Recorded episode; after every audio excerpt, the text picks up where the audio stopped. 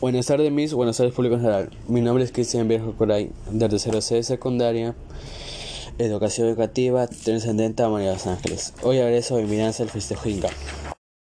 ¿Qué te motivó a realizar este proyecto artístico?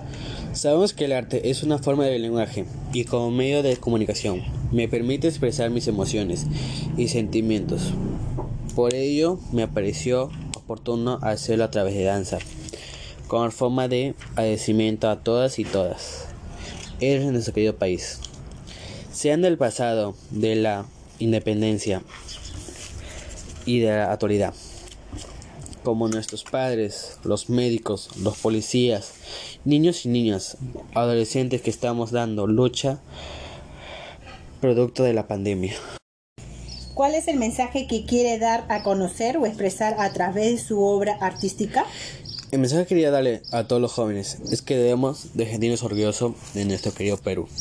Somos un país mega diverso, pluricultural, y debemos ser más tolerantes y respetuosos de la diversidad cultural y de la biodiversidad natural que tenemos y debemos proteger y promover su conservación.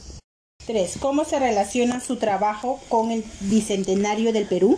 Tiene mucha relación, porque ya son 200 años como país libre de la esclavitud y que podemos ser un país libre de prejuicios sin discriminación, sin corrupción y con la verdadera democracia que esté al servicio del pueblo. Muchas gracias y que viva el Perú.